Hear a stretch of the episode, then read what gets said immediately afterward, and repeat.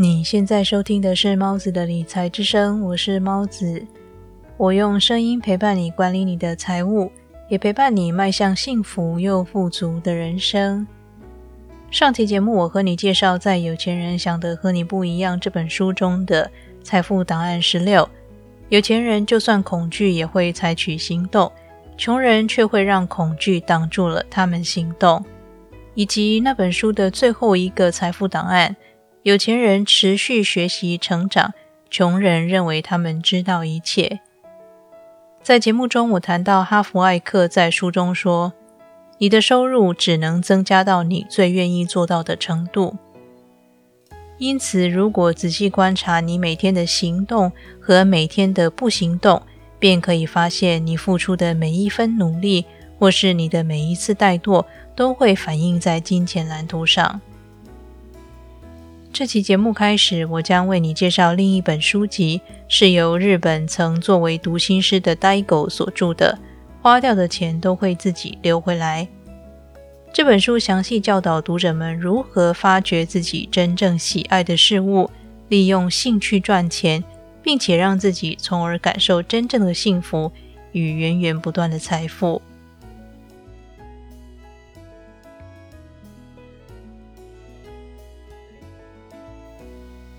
每个人生下来都希望有个健康、快乐、幸福、满足的人生。对于幸福的定义没有一定的标准，对每个人来说也不尽相同。在你的一生中，能够让你感到幸福的事其实很多，例如和家人一起愉快的用餐，和另一半一起旅行，吃一块很美味的巧克力蛋糕，或是瘦身成功后。穿上你最喜欢的洋装出门逛街等等。出生于现代社会的你，一生下来就拥有许多美好，但是却时常被忽略的事。每天清晨，你是从温暖的被窝醒来，只要打开水龙头，就有干净的水可以洗漱。想喝杯咖啡，只要按下按钮，几分钟之后就有滚烫的热水可以煮一壶好喝的咖啡。更别提你吃得饱、穿得暖，而且来去自如。以上的这些事，对这世界上某一部分的人来说是一种奢望，但是对你来说却早已习惯成自然。每当你吃下一粒米，使用一度电，或用水洗净脏污的双手，仔细感受一下，那背后流淌的，其实也是金钱。金钱对你来说如此重要，它就藏在你生活中的每一个细节里。睡觉时用的枕头、棉被，吃饭时用的碗盘、刀叉，娱乐时用的手机、电视等等。金钱在生活的每一个细节里无所不在，因此拥有幸福人生的关键。就必须懂得如何让钱替你带来幸福。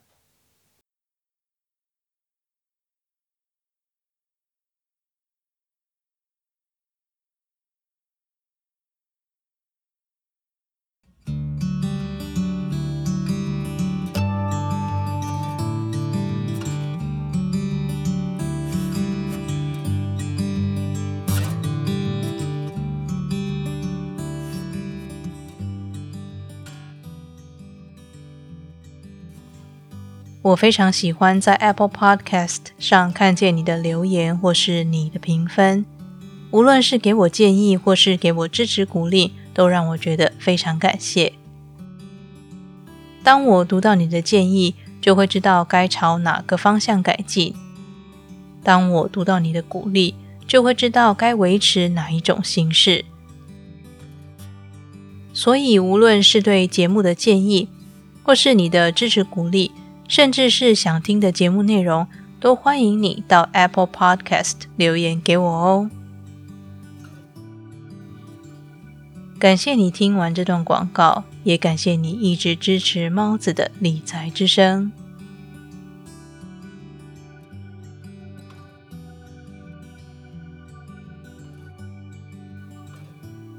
那么，该如何让钱为你带来幸福呢？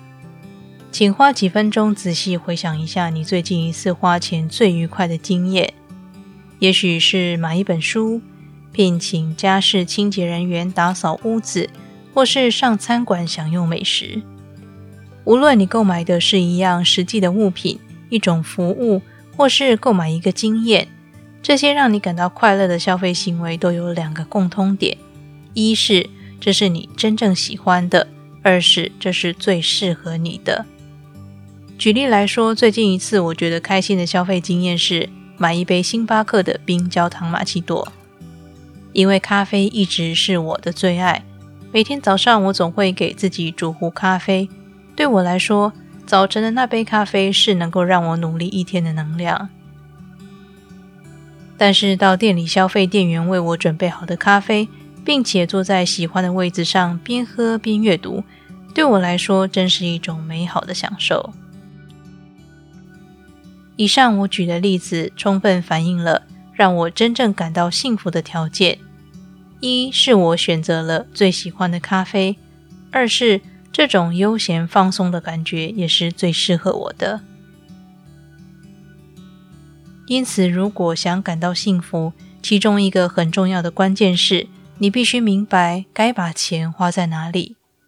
如果不知道自己真正喜欢的事物，不知道什么是真正适合自己的，就会胡乱把钱花在不必要的地方，还没办法让你觉得幸福。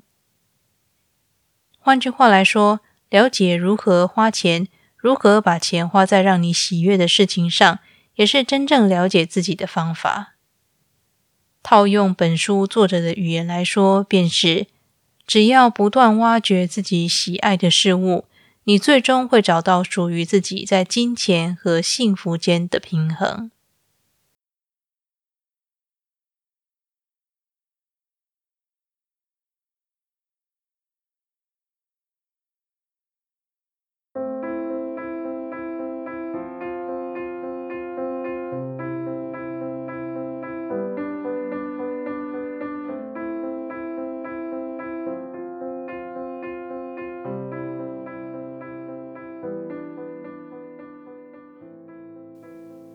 今天的理财练习题是，请回想一下最近几次让你感到幸福的消费经验是什么呢？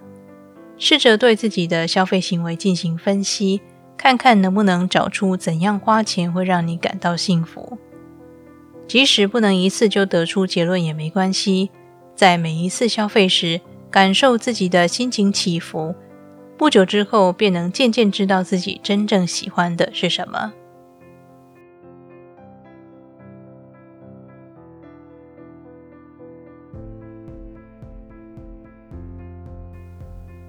今天为你分享的是来自《花掉的钱都会自己流回来》这本书系列分享节目第一集。我在本期节目里和你分享了通往幸福人生的其中一个关键因素，便是了解如何花钱会让自己感到幸福。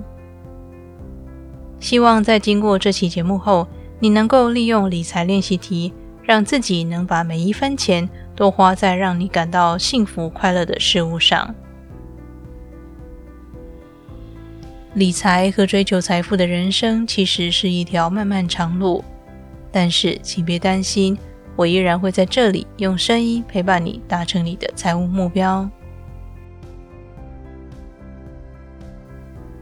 那么，这里是猫子的理财之声，我是猫子，我们下期节目再见。